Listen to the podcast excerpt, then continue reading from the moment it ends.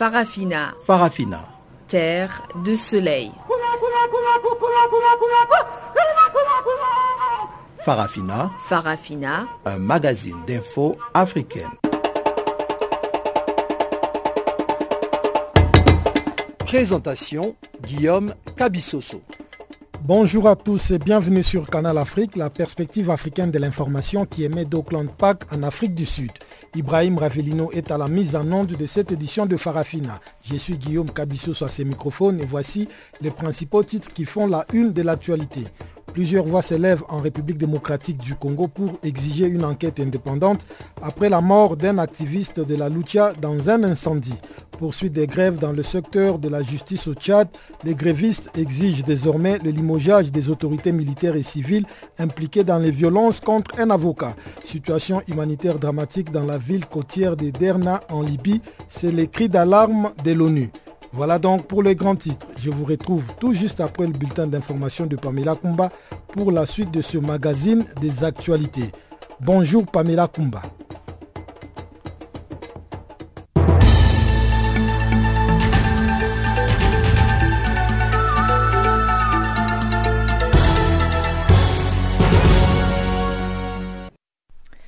Merci Guillaume, bonjour à tous. Ce bulletin commence avec la mort d'un activiste des droits de l'homme en République démocratique du Congo.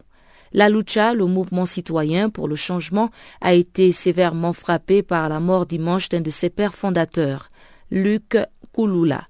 Il a péri dans un incendie dit d'origine criminelle à son domicile à Goma, dans l'est du pays. Le malheur qui s'est abattu sur la Lucha dans la nuit de samedi à dimanche a suscité de vives réactions des Congolais et de la communauté internationale. Ghislain Mouiwa, l'un des responsables de ce mouvement, basé à Goma, a dit dans une interview soupçonner les ennemis de la démocratie et de la paix d'être responsables de cet acte odieux et lâche, bien que l'origine de l'incendie demeure inconnue. La lucha endeuillée réclame une enquête indépendante pour déterminer les circonstances de la mort de Luc Kouloula, ainsi que le comité des laïcs catholiques. Âgé de 33 ans seulement, Luc Nkouloula était très connu pour ses campagnes pour la justice sociale. À Madagascar, des critiques parlent de grosses pagailles autour de la composition du gouvernement. Après la nomination du nouveau Premier ministre de consensus, la clé de répartition pose toujours problème. En effet, à l'article 6 de sa décision du 25 mai, la Haute Cour constitutionnelle prescrit que le président de la République nomme les ministres sur proposition du Premier ministre, dans un délai de sept jours à compter de la nomination du Premier ministre. Le deadline fixé par la Cour d'Amboïdaï arrive à échéance ce lundi et on s'attend toujours et on attend toujours la composition du nouveau gouvernement. Sur la place du 13 mai, symbole des manifestations, maître Anitra Razafimanatsoa, vice-présidente de l'Assemblée nationale, s'insurge sur les députés pour le changement qui sont réticents à entrer au gouvernement, car le parti au pouvoir serait toujours majoritaire. En face, dans le camp des partisans du président Eri, on chuchote que certains partis bloquent le processus parce qu'ils ne sont pas satisfaits de la clé de répartition des ministères. Dossier migration, l'Italie a mis son plan en exécution en refoulant dimanche l'Aquarius. Ce navire de sauvetage transportait 629 migrants et voulait accoster en Italie. Ce lundi, le ministre de l'Intérieur italien a annoncé qu'il interdisait aussi à un bateau allemand, Sea-Watch 3, d'accoster. Matteo Salvini, qui les a redirigés vers l'île de Malte, a réitéré ainsi sa volonté de fermer les ports du pays aux migrants sauvés en mer. L'Aquarius, un navire de l'ONG française SOS Méditerranée, erre actuellement en mer à la recherche d'un port d'accueil. Malte a argué que puisque l'ONG avait recueilli les migrants dans les eaux libyennes, ces derniers relevaient de la juridiction d'Italie. Trois maires de villes italiennes ont publiquement annoncé que leur ville était prête à passer outre l'interdiction et à accueillir le navire. Le ministre italien Matteo Salvini a proféré que l'Italie a cessé de baisser la tête et d'obéir. Cette fois-ci, il est nécessaire de fermer les ports et qu'importe si ces navires transportent des centaines de migrants dans des conditions de santé inquiétantes. Au Gabon, la psychose règne à Libreville, la capitale, après la noyade inexpliquée de 15 élèves à Libreville. L'information alimentée par les réseaux sociaux fait tellement couler encre et salive que les Gabonais parlent de crimes rituels vu le mutisme des autorités locales. L'incident qui se serait passé le 25 mai fait état d'une noyade collective.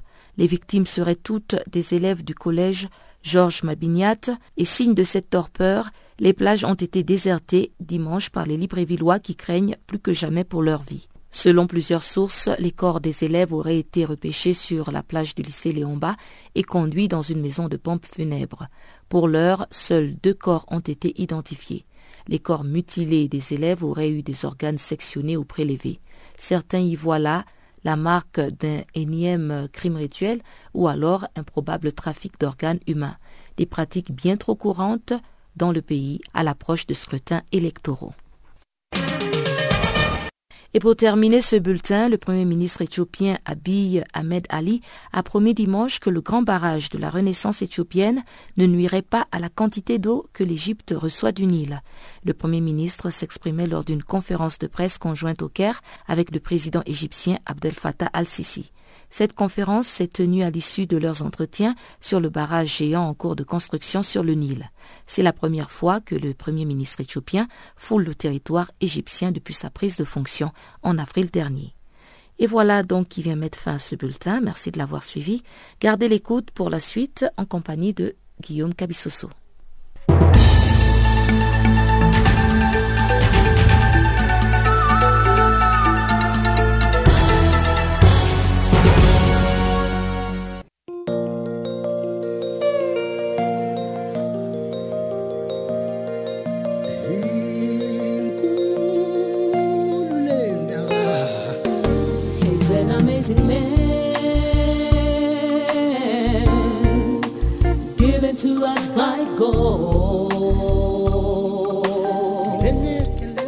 Channel Africa. Écrivez-nous sur notre page Facebook Channel Africa. Faites-nous des tweets French Farafina ou bien Channel Africa 1.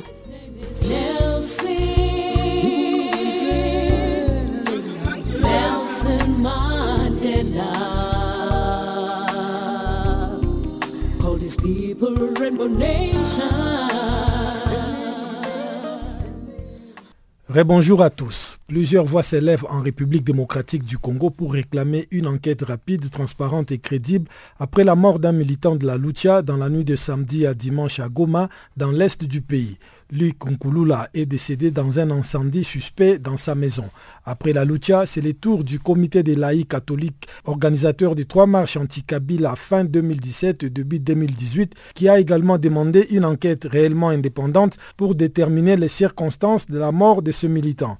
La lucha, tout comme le CLC, soupçonne que l'incendie qui a coûté la vie à Luc Nkulula soit d'origine criminelle. On écoute Vivian Kombi, l'un des responsables du mouvement citoyen La Lucha. Bien sûr. Euh, premièrement, nous avons estimé que l'État devrait se saisir d'office parce qu'il s'agit d'une situation de décès qui se produit sur l'étendue de la République démocratique du Congo et que euh, pour cette question, en tout cas, euh, nous avons vu le procureur se présenter sur le lieu du drame hier matin et ordonner que les corps puissent être relevés, puissent être amenés à la morgue pour l'enquête, nous avons saisi la MONUSCO et euh, nous attendons bien sûr euh, une réponse euh, par rapport à cette demande, espérant qu'ils vont effectuer ce travail que nous avons demandé. Est-ce que vous pouvez un peu nous retracer les circonstances dans lesquelles cet incident qui a coûté la vie à Luc Nkulula a eu lieu? En fait, euh, nous avons appris juste par le canal de collègues de certains amis du quartier qui étaient sur place quand ils nous appelaient pour euh, essayer de décrire un peu ce qui se faisait. Il y a eu un incendie qui a le fait était tellement violent et lui qui était en chambre voulant sortir par le salon ne pouvait plus parce que il y avait une intensité forte du fait et euh, c'est comme ça qu'il a essayé de casser le mur, le mur de sa chambre pour euh, pouvoir s'échapper en vain. C'est comme ça qu'il a succombé. L'incendie a eu lieu autour de quelle heure?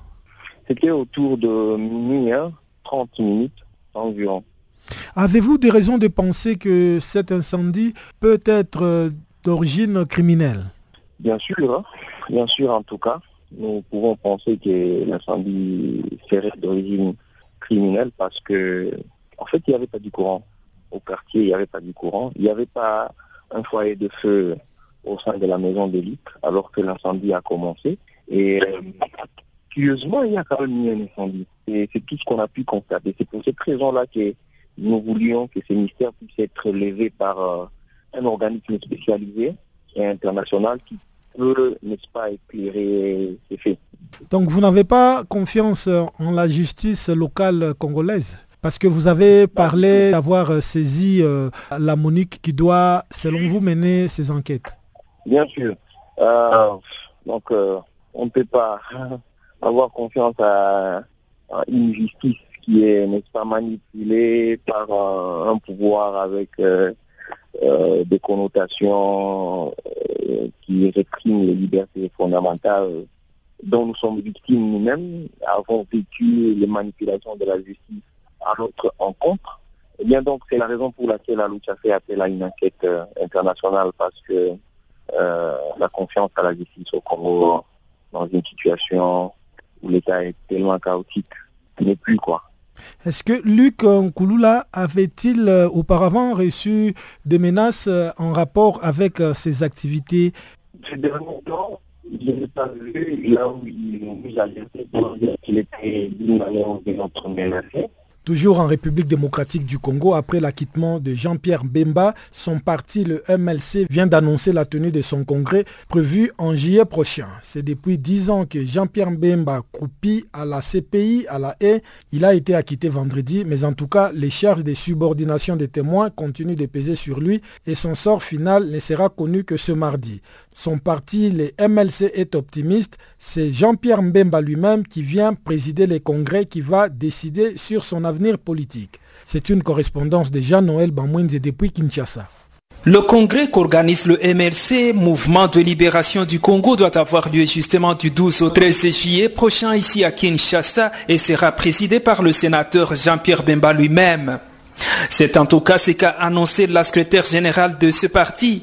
Eve Bazaïba a également précisé que c'est cette rencontre très importante du MLC qui devra déterminer l'avenir politique de son président. Écoutons plutôt la secrétaire générale du MLC, Eve Bazaïba. Malgré tout le temps, 10 ans, la vérité a finalement éclaté. La vérité demeure la vérité. Il se disait toujours confiant et il ne se reprochait de rien. Il plaidait non coupable. Euh, c'est vrai que son honneur a été suyé, etc.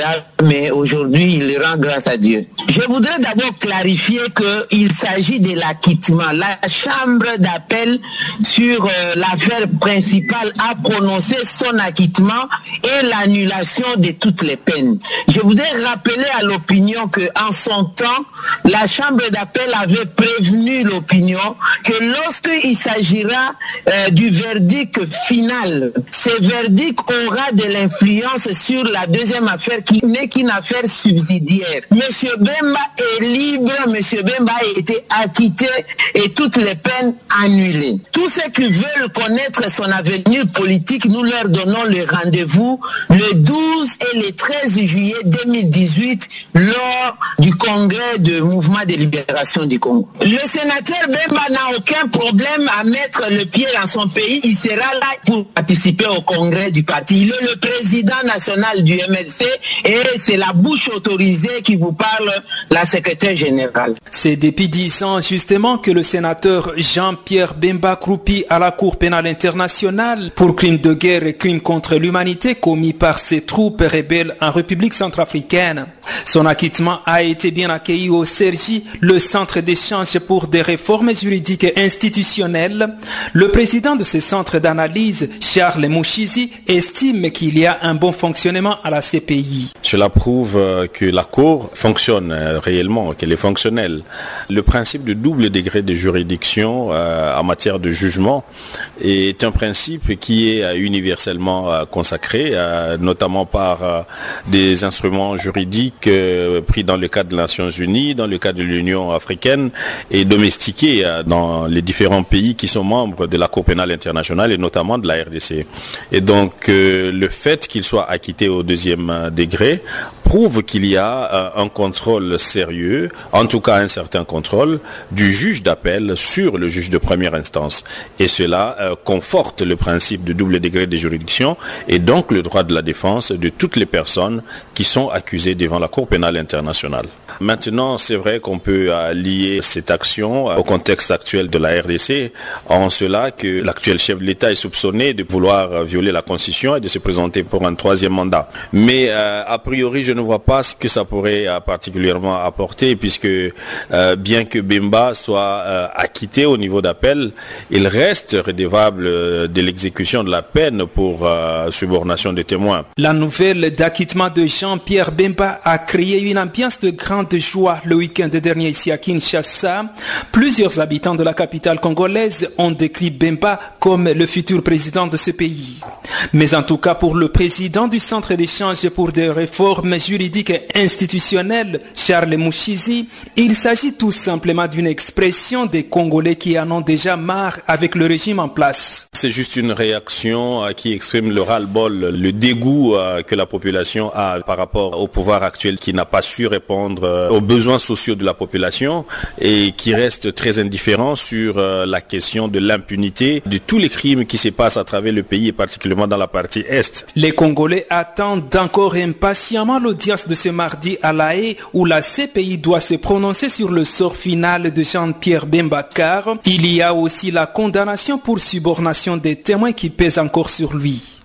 Jean-Noël Bamoueze pour Canal Africa Kinshasa. Merci Jean-Noël Bamoueze.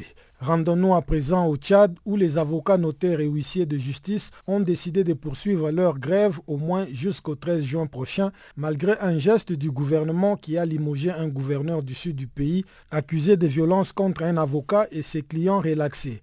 Le personnel judiciaire réclame désormais le départ des autorités militaires et civiles impliquées dans des violences qui avaient vu le 22 mai dernier des gendarmes tirer sur la voiture d'un avocat alors qu'il transportait trois clients relaxés. Suivant les explications de Djumandoum Kumtog, le secrétaire national de l'Ordre des avocats du Tchad. Nous avons décidé de continuer la grève parce que ça faisait partie bien des points de nos revendications euh, limogé le gouverneur ne suffisait pas. Nous avons demandé que ce gouverneur soit limogé et mis à la disposition de la justice, ainsi que les autorités militaires à l'origine de cette fusillade au palais de justice de débat des avocats au sud du Tchad. Donc, euh, un des points a obtenu satisfaction. Euh, nous en sommes reconnaissants vis-à-vis du chef de l'État, mais ce n'est pas suffisant. Nous souhaitons nous demandons que ce gouverneur et ses complices militaires soient traduits devant la justice. Nous n'avons pas fait tout cela tout simplement pour qu'il soit démis, mais que tout qu'il soit traduit devant les instances judiciaires pour que plus jamais ça ne se reproduise au Tchad. Mais selon nos informations, vous réclamez aussi euh, qu'on puisse euh, arrêter des autorités militaires et civiles impliquées dans ces violences. Confirmez-vous cette information? Oui, nous confirmons cette information. Nous attendons la démission des autorités militaires de leurs fonctions et leur mise à la disposition de la justice. C'est pour dire, c'est pour dire que vous êtes euh, en contact avec euh, les ministères de la tutelle pour arriver à résoudre tous ces problèmes que vous avez soulevés lors euh, de ce mouvement de grève. Oui, nous sommes en contact avec les autorités compétentes. Ministère de la Justice, ministère de l'administration du territoire, ministère de la Défense, que vous ne trouvez pas que deux semaines de grève, c'est un peu trop pour euh, la population tchadienne qui attend de vos services? Mais cette population qui attend de nos services, lorsque nous obtenons des décisions de justice qui doivent être exécutées, on nous tire dessus. Ces décisions de justice ne sont pas exécutées. Alors, à quoi ça sert de continuer à se battre en justice pour obtenir des décisions de justice qui ne seront pas exécutées. Ce combat, c'est aussi pour tous ces justiciables-là qui attendent une décision de justice. Et donc, euh, une décision de justice n'est pas un diplôme qu'on accroche à son salon, elle doit être exécutée. Et c'est pourquoi, si ça doit prendre deux semaines, trois semaines ou plus, nous sommes prêts à ne pas travailler pour que nos revendications euh, soit satisfaite. Et aussi pour la République que nous faisons. Le 22 mai dernier, un des avocats, en la personne de maître Doumra Manassé, a été victime de tirs par des gendarmes sur sa, sa voiture. Est-ce que les auteurs de ces tirs ont été déjà appréhendés? Non, justement. Ces auteurs n'ont pas encore été appréhendés. À l'heure où je vous parle, ce n'est que le gouverneur qui a été démis de ses fonctions. Mais ces auteurs sont encore à leur poste, n'ont pas été appréhendés. Et c'est pourquoi nous continuons le mouvement. Et vous avez aussi, euh, selon nos informations, programmé une marche euh, le 16 juin prochain dans la capitale N'Djamena. Est-ce que vous confirmez aussi cette nouvelle? Nous la confirmons. Il s'agira d'une marche du corps judiciaire, avocats, huissiers, notaires et magistrats qui veulent se joindre à nous. Nous allons effectuer cette marche-là dans le respect de la loi pour que la justice au soit réellement indépendante pour que les décisions de justice soient effectivement exécutées, pour qu'on arrête de s'immiscer dans le domaine judiciaire lorsqu'on n'est pas de ce domaine-là, pour que la justice au Tchad soit une institution forte et respectée. C'est pourquoi nous avons décidé de marcher le samedi 16 juin 2018. En Algérie, le médecin résident encore appelé interne dénonce l'absence de négociations avec les autorités en place. En grève depuis sept mois, le collectif autonome des médecins résidents algériens a accusé dimanche la mauvaise volonté du ministère de la Santé quant à la reprise des négociations et celui de l'enseignement supérieur de jeter de l'huile sur le feu. Pamela Kumba nous livre les détails. Selon le collectif, les autorités du département d'Adjar œuvrent à envenimer davantage la situation de crise qui règne dans les hôpitaux.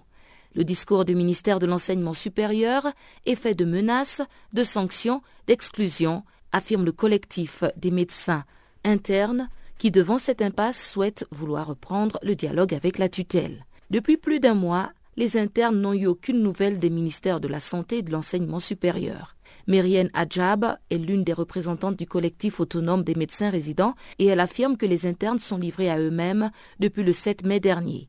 Ils ont tendu la main à la tutelle à travers des communiqués et des demandes d'audience pour provoquer une réunion, mais à ce jour, il n'y a aucune réponse. Le collectif se dit prêt à mettre fin à cette grève et à s'engager dans des négociations car ses membres ont déjà trop sacrifié. Le collectif a aussi déploré que le département ait publié la date de l'examen du diplôme d'enseignement médical spécialisé sans tenir compte des internes grévistes qui n'ont pas eu accès aux cours depuis sept mois. L'annonce a soulevé le courroux des internes qui estiment que cette décision n'a pas lieu d'être alors que ce département n'a même pas participé au dialogue. Lors d'une conférence de presse à Alger, la capitale, Dr Afiri, membre donc du collectif des médecins grévistes, a expliqué que pour l'organe, il ne peut y avoir d'examen sans une note officielle affichée au niveau des neuf facultés de médecine du pays, d'autant plus que les médecins résidents n'ont pas, comme l'exige la loi, un délai d'un mois devant eux pour pouvoir renforcer leurs connaissances. Il a ajouté par ailleurs que les internes ne sont pas sur place pour pouvoir profiter des bibliothèques et de leurs professeurs pour réviser, car avec le gel des salaires et l'expiration des locations, les résidents sont tous rentrés chez eux. Le syndicat a réitéré sa disponibilité à trouver une solution à ce mouvement de grève qui concerne 15 000 médecins résidents. Il n'assure plus les consultations dans les hôpitaux publics depuis le 1er avril dernier et il n'assure pas non plus les gardes aux urgences. Les plus de 80% des 15 000 internes grévistes attendent une réunion pour mettre fin à la grève, tandis que les autorités exigent la fin de la grève pour reprendre les négociations. Cette grève des médecins internes vise d'abord à revendiquer l'application des lois, la suppression des évacuations à la charge de l'interne, et les grévistes exigent également la révision de la rémunération pour les services rendus et les gardes effectués avec rappel rétrospectif pour l'année en cours, ainsi que l'amélioration des conditions d'exercice des gardes avec plus de sécurité au niveau des boxes des urgences.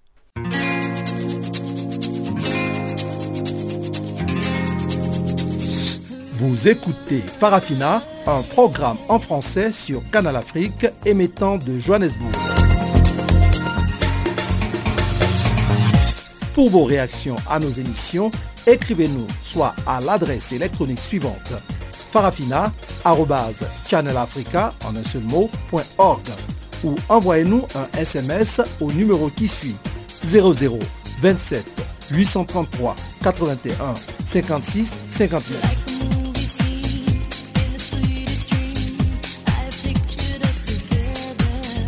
Notre adresse électronique farafina channelafrica en un seul mot, ou par SMS 0027 833 81 56 59.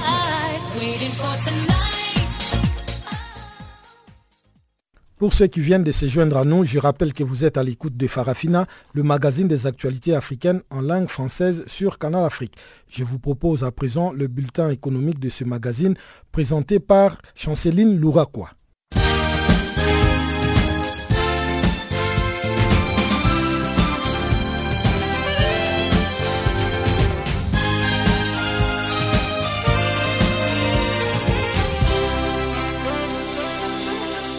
Bonjour. En Côte d'Ivoire, la première édition des Journées africaines des forêts, de l'énergie, de l'agroécologie et du climat auront lieu le 26 et 27 juin prochain à l'hôtel du district d'Abidjan, Plateau. Cette initiative vise à promouvoir les bonnes pratiques écologiques à l'effet d'apporter une dynamique d'action pour le développement durable au bénéfice des collectivités territoriales. Elle sera organisée par un réseau des experts africains pour les forêts, l'agroécologie, l'énergie et le changement climatique en collaboration avec l'Assemblée des régions et districts des Côtes d'Ivoire et d'autres partenaires. À travers cette rencontre, le REFAC ambitionne apporter sa modeste contribution via un cadre global d'échange, une plateforme de démonstration et de partage des bonnes pratiques à travers les journées africaines des forêts, de l'énergie, de l'agroécologie et du climat. Bref, il s'agira de s'orienter directement vers des actions terrain auprès des communautés les plus vulnérables en leur proposant des alternatives avec la vulgarisation des bonnes pratiques. En Tanzanie, la compagnie nationale Air Tanzania vient d'annoncer son intention de créer ses propres unités d'assistance en escale, maintenance, repère et overhaul et des restaurations aériennes dans le cadre de son plan de croissance et de restructuration. Cette restructuration procède de la volonté de tirer profit de la libéralisation de services au sol initiée par l'autorité de l'aviation civile depuis l'an dernier. La compagnie Air Tanzania envisage la mise sur pied d'un hangar, maintenance, repère et overhaul à Dar es Salaam, une unité de restauration aérienne et la construction d'un salon VIP dans le nouveau terminal 3 de l'aéroport international Julius Nyerere.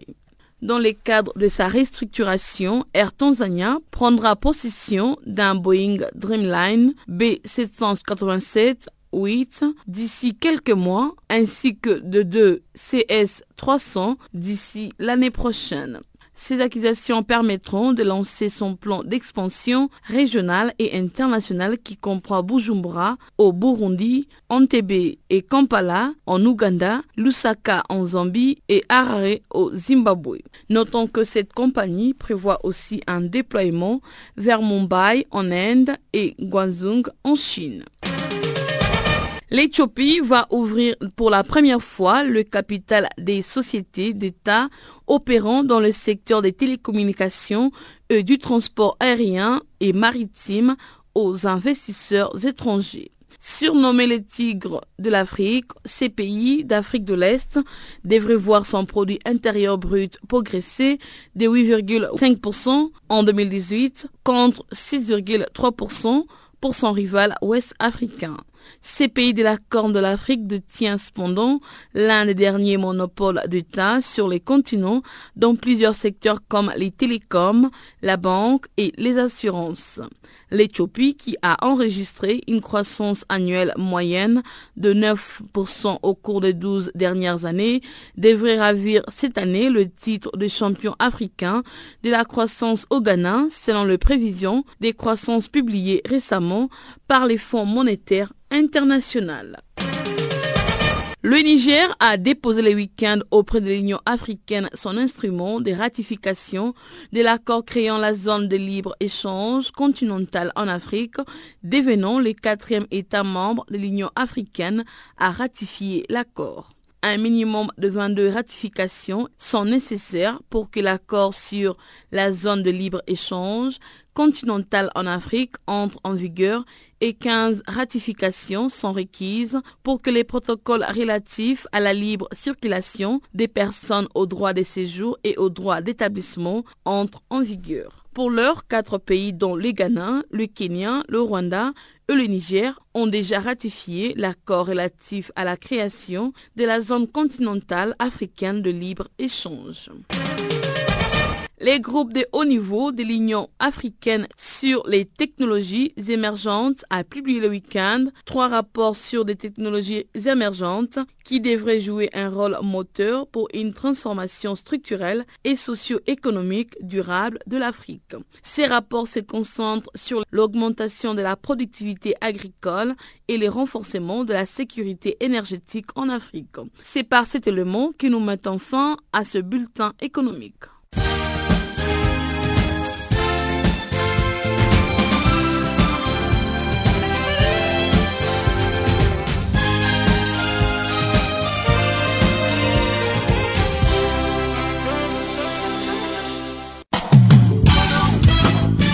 Du nouveau sur Channel Africa. Farafina, votre programme en français, change d'horaire sur nos différentes plateformes. À partir du 1er novembre 2017, retrouvez-nous de 16h à 17h en temps universel sur DSTV, canal 802 et sur Internet live streaming à l'adresse channelafrica.co.za. En ondes courtes et sur satellite, retrouvez-nous tous les jours à la même heure de 16h à 17h en temps universel, mais aussi en rediffusion de 23h à minuit. Channel Africa, la perspective africaine.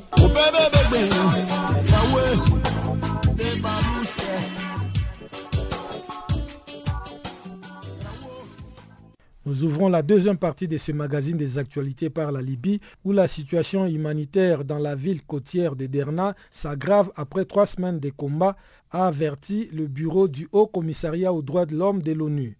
Au moins 17 civils, dont deux enfants, ont été tués et 22 blessés, dont 7 enfants. L'armée libyenne aurait pris le contrôle des quartiers densément peuplés. Pour autant, le Haut Commissariat s'inquiète du sort des civils qui sont pris au piège.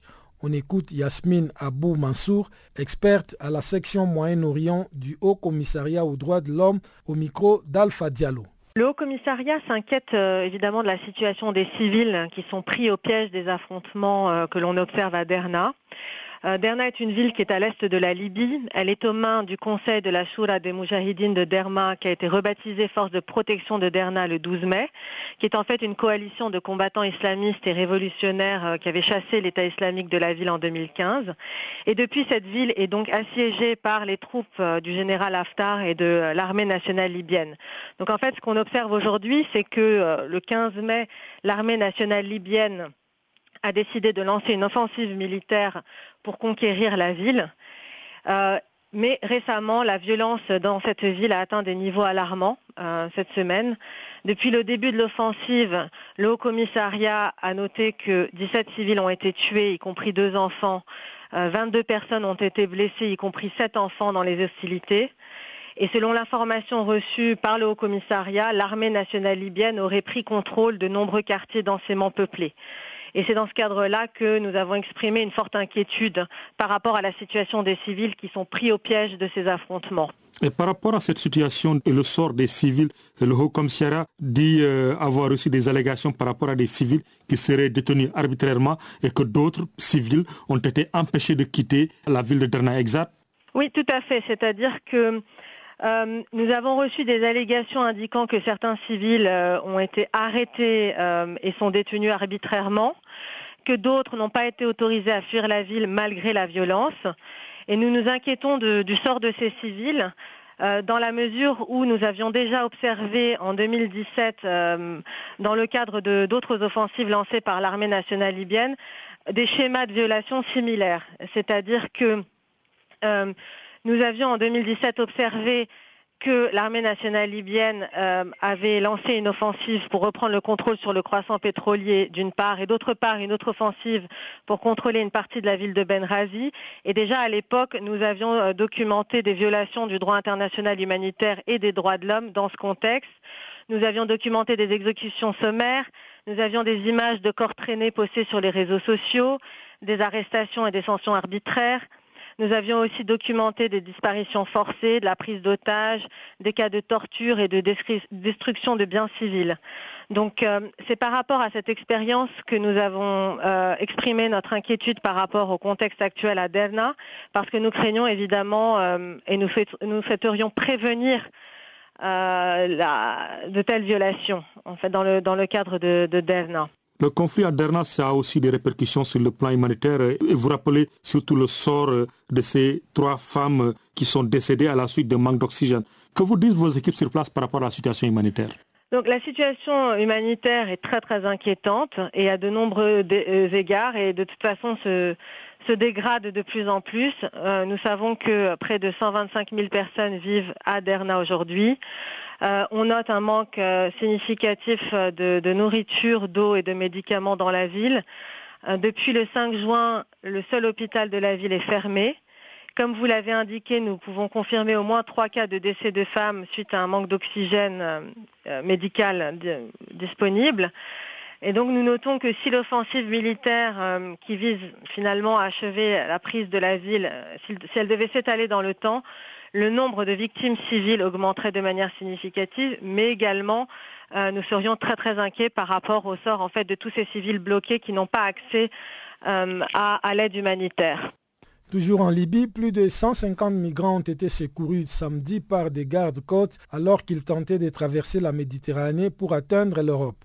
Les migrants originaires de pays africains et arabes ont été ramenés à Tripoli avant d'être transférés dans un centre de rétention à Tajoura en banlieue. C'est un compte rendu de chancelier Louraquois.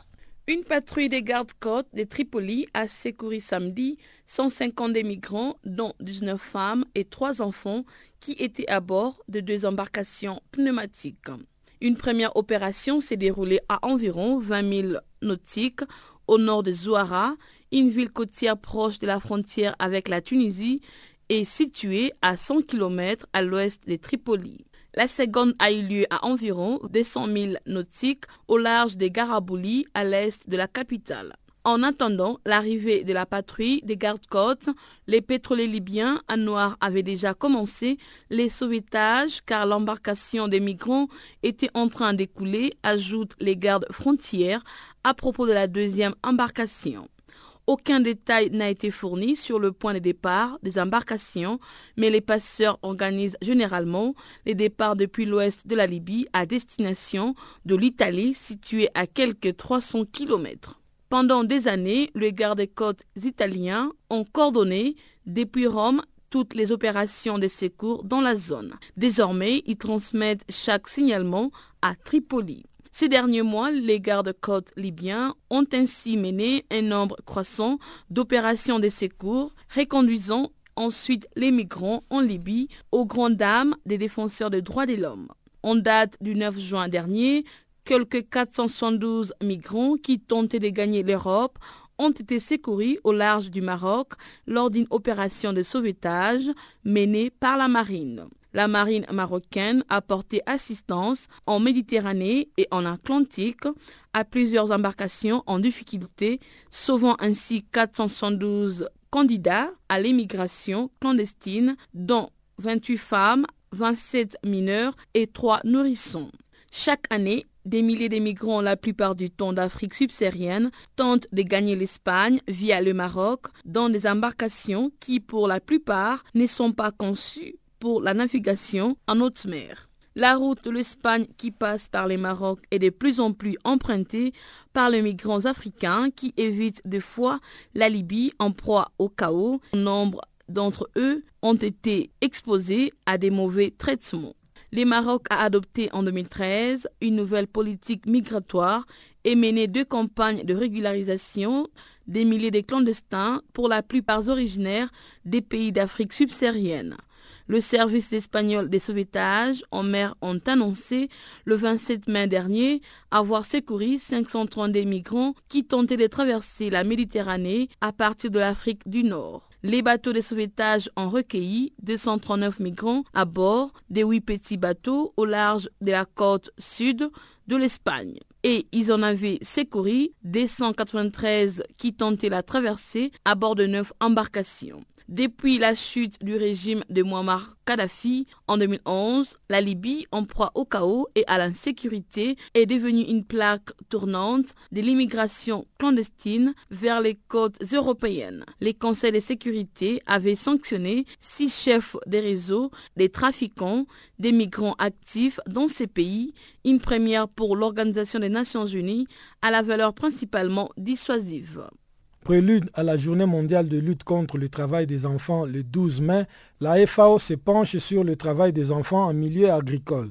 Les dernières statistiques de l'Organisation internationale du travail montrent une hausse considérable des petits travailleurs. Ariane Gainton, expert en travail des enfants à la FAO, nous donne quelques éléments de réponse sur cette augmentation au micro de Pamela Kumba. Il est vrai qu'en 2012, euh, lors des dernières euh, estimations mondiales sur le travail des enfants, euh, le chiffre pour les enfants travailleurs dans le secteur agricole était de 98 millions. Maintenant, avec les dernières estimations de 2017, on assiste à une augmentation de 10 millions, puisqu'il y a désormais 108 millions d'enfants travailleurs dans le secteur agricole. Il n'y a pas eu d'études sur le pourquoi euh, derrière euh, cette augmentation, derrière ce nouveau chiffre euh, qui reflète malheureusement une tendance négative. L'une des raisons que l'on peut avancer est en général le contexte mondial, c'est-à-dire la multiplication de conflits prolongés, l'importance des migrations forcées, des euh, mouvements de population donc plus larges, aussi bien en interne à un pays que de manière internationale et l'augmentation de catastrophes et euh, désastres naturels qui peuvent être expliqués euh, par le changement climatique. On sait que en général, il y a un enfant sur quatre dans le monde qui vit dans une zone affectée par un conflit ou un désastre. Et on sait qu'il y a environ, en général, 230 millions d'enfants qui vivent dans des pays affectés par un conflit armé. C'est pourquoi on peut penser que ce sont les principales raisons euh, derrière cette augmentation, mais encore une fois, il n'y a pas, on ne dispose pas d'une étude euh, visant vraiment à documenter avec des données solides euh, la raison de cette augmentation. Quelles sont les actions menées par la FAO pour venir à bout du travail des enfants, notamment en Afrique? En général, la FAO essaye de rendre en général l'agriculture plus sûre, non? C'est-à-dire d'aider les pays à euh, prendre conscience qu'il faut, euh, pour avoir une agriculture durable, soutenable, euh, productive, il faut aussi qu'elle soit plus sûre pour ceux qui y travaillent, pour les agriculteurs. Par exemple, une des actions que la FAO mène est de réduire l'utilisation de pesticides très dangereux, de promouvoir des alternatives euh, avec hum, ce qu'on appelle la gestion intégrée des pesticides ou bien de promouvoir des filières telles que la filière des biopesticides qui donc a priori représente beaucoup moins euh, de danger pour la sécurité et euh, la santé humaine si vous arrivez à éliminer le danger, là en, l'occurrence je donnais l'exemple du pesticide, vous allez réussir à rendre l'agriculture plus sûre pour tout le monde, donc pour les adultes, les hommes, les femmes et les enfants. Donc cela va profiter à tout le monde et vous allez avoir aussi une agriculture qui a priori va être plus euh, sensible et euh, vis-à-vis de l'environnement. Vous avez aussi, pour citer un autre sous-secteur de l'agriculture, parce que par agriculture, la FAO entend aussi bien tout ce qui est les cultures maraîchères, euh, la foresterie, l'aquaculture, la pêche. Euh, donc ici, pour citer un autre exemple, tel que les pêches, il y a un programme sur la sécurité en mer où on, on promeut effectivement euh, des normes qui permettent aux travailleurs en général et donc aux enfants et aux jeunes d'être en sécurité lorsqu'ils travaillent en mer. Réunion de quatre coordinateurs humanitaires du bassin du lac Tchad à Genève sur l'une des situations d'urgence humanitaire multi-pays le plus grave et le plus négligé au monde. Le Nigeria, le Cameroun, le Tchad et le Niger se sont rencontrés ainsi que de partenaires au développement des humanitaires et des ONG qui opèrent sur le terrain. Pour la coordinatrice humanitaire pour le Niger, Bintou Djibo, la question du bassin du lac Tchad doit être mise au centre des préoccupations et la question de Boko Haram ne doit pas être oubliée.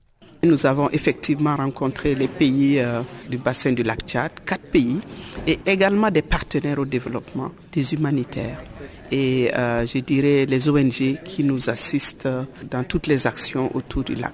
Le premier message que nous avons, c'est que la crise au niveau du lac Tchad est une crise euh, sécuritaire, une question de protection.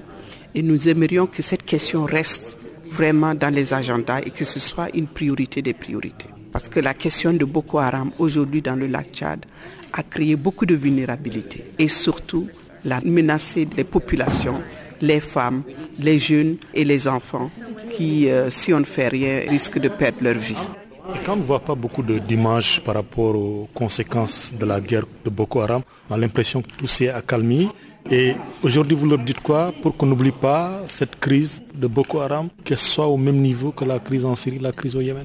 Oui, tout à fait. C'est pourquoi aujourd'hui nous avons décidé d'organiser cette rencontre pour mettre cette question au centre des préoccupations et que euh, la question de Boko Haram ne soit pas oubliée. C'est vrai que nous ne sommes pas sur CNN pour faire toutes ces campagnes, mais je pense qu'aujourd'hui, en ayant parlé à la presse et en soulevant l'importance de garder euh, la question du lac Tchad, permet aujourd'hui de comprendre davantage la dynamique dans cette région. Si on ne fait rien, il y a des milliers de jeunes qui sont en train de rejoindre Boko Haram. Il y a même des éleveurs qui sont en train d'aller de l'autre côté pour simplement des questions de survie de leur bétail et qui, malheureusement, continuent à financer Boko Haram en payant des taxes à Boko Haram. C'est de ça qu'il s'agit et il s'agit vraiment de sauver une région qui a un, un potentiel énorme et où les populations vraiment souffrent et qui vraiment ont besoin de protection. Ça se manifeste comment cette crise sur le plan humanitaire présentement? Ça se manifeste avec euh, l'insécurité alimentaire qui a beaucoup augmenté par rapport à l'année dernière. Ça se manifeste également par le mouvement des populations. Le mouvement des populations, nous avons des réfugiés, nous avons aussi des personnes déplacées qui fuient les zones euh, de Boko Haram et qui aussi fuient les attaques euh, militaires, aériennes. Donc tout cela confondu crée un grand mouvement de population. C'est-à-dire les populations sont obligées de partir pour sauver leur vie et au détriment de leurs moyens de subsistance. Donc un autre élément important, c'est je dirais la malnutrition. La malnutrition a dépassé les seuils d'alerte normale. Donc cette question également est très importante et toutes les violences liées aux femmes sont également une priorité. Donc je pense que les manifestations sont vraiment lourdes par rapport à ce qui se passe et les populations vraiment payent le lourd tribut de cette euh, insécurité.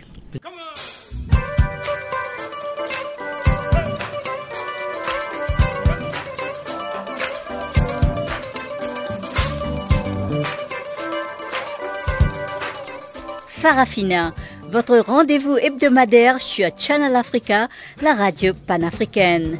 Farafina, votre programme des actualités en langue française sur Channel Africa.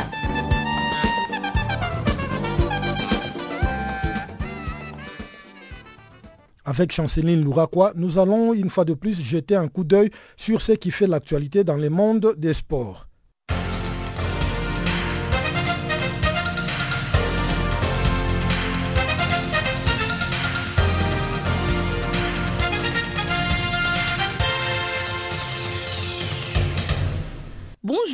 Du 17 novembre au 1er décembre prochain, le Ghana accueillera la Cannes féminine 2018. Le Cameroun, la Guinée équatoriale, le Mali, l'Afrique du Sud, la Zambie et l'Algérie se sont qualifiés pour la phase finale de la Coupe d'Afrique des Nations féminines 2018 en rejoignant les pays hôtes, les Ghana. Le dernier billet s'est joué ce lundi entre le Nigeria et la Gambie. Outre le pays hôte, les Lions indoptables ont battu les Congolais le samedi en match retour sur le score de 5 à 0. Dimanche, les Mali s'est qualifié à son tour en éliminant la Côte d'Ivoire en vertu de la règle de but à l'extérieur. De son côté, la Guinée équatoriale a renversé le Kenya en s'imposant sur le score de 2 buts à 0 à la maison après sa défaite de 2 buts à 1 à l'aller. La Zambie a bien voyagé en allant s'imposer par 2 buts à 1 au Zimbabwe après avoir perdu chez elle à l'aller. Elle s'est donc qualifiée. Pas de soucis non plus pour l'Afrique du Sud qui a déroulé 6 buts à 0 face au Lesotho après son succès d'un but à 0 à l'aller. Au Maroc, les Lions de l'Atlas rassurent ses fans avant le début du Mondial 2018 qui s'ouvre le 14 juin prochain. Le Maroc a remporté samedi une belle victoire en match de préparation en s'imposant chez l'Estonie sur le score de 2 buts à 1 quelques jours après son nul contre l'Ukraine. L'Estonie a réduit le score à la 106e minute. Au coup du sifflet final, les Lions gagnent un but à 3 contre la 94e nation au classement FIFA. Vendredi prochain, le rendez-vous est donc pris. Le Maroc sera face à l'Iran pour son premier match du Mondial 2018. À l'occasion de son troisième match de préparation pour la Coupe du Monde, la Tunisie s'est inclinée le samedi contre l'Espagne. Les Aigles se sont inclinés d'un but à zéro au coup des sifflets final et l'unique but de la rencontre n'est arrivé qu'à la 84e minute œuvre d'Aspas. Dans l'ensemble, les aigles ont tenu et peuvent espérer un résultat positif les 18 juin prochains contre l'Angleterre, premier des trois adversaires qu'ils affronteront dans leur groupe. Le Zimbabwe a remporté le week-end sa sixième coupe de la COSAFA. Les Warriors ont battu la Zambie par 4 buts à 2 et conservent ainsi les trophées qu'ils ont remportés il y a un an. Dans les prolongations, Kama Billier avait transformé un penalty pour le Zimbabwe sur le score de 3 buts à 2. C'est le Billet à seulement 5 minutes du coup de sifflet final qui a marqué le but de la victoire à l'issue d'une fulgurante contre-attaque de 4 buts à 2. Le Zimbabwe a ainsi conservé son titre de l'année dernière acquis contre la Zambie. Il devient donc la nation la plus titrée du tournoi avec 6 trophées à son palmarès. Les Lesotho est troisième après sa victoire le week-end sur Madagascar Madagascar qui s'est consolé du sacre d'Andrea Nirado, Andrea Narimanana, élu meilleur joueur du tournoi. Les titres des meilleurs buteurs du tournoi est remporté par l'attaquant vedette du Botswana, Okambets Magantai, avec un total de 5 réalisations en 6 rencontres disputées. Bref, au total, 46 buts ont été marqués en 23 matchs lors de cette édition. L'attaquant Mohamed Salah est arrivé dimanche à Grozny avec la sélection égyptienne malgré sa blessure inquiétante lors de la finale de la Ligue des Champions. Le médecin des Pharaons, Mohamed Abou Al-Ela a déclaré ne pas être en mesure de se prononcer avant deux jours si les joueurs pourraient être alignés contre l'Uruguay les vendredis 15 juin prochain. Rappelons qu'à la fin du mois dernier, le responsable égyptien avait affirmé que Mohamed Salah ne pourrait pas être opérationnel dans moins de trois semaines. L'Égypte, qui en est à sa troisième Coupe du Monde, va croiser la Russie le 19 juin prochain et l'Arabie saoudite le 25 juin dans le groupe A.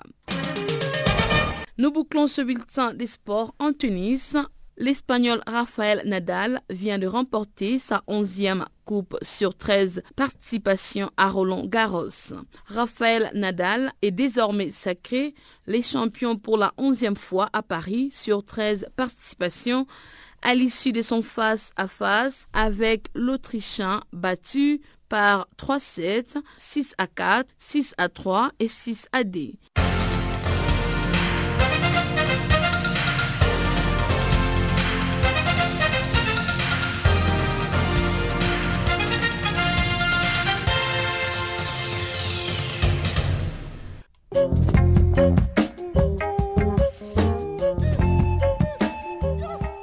s'achève, mesdames, mesdemoiselles et messieurs, cette édition du magazine des actualités sur Canal Afrique.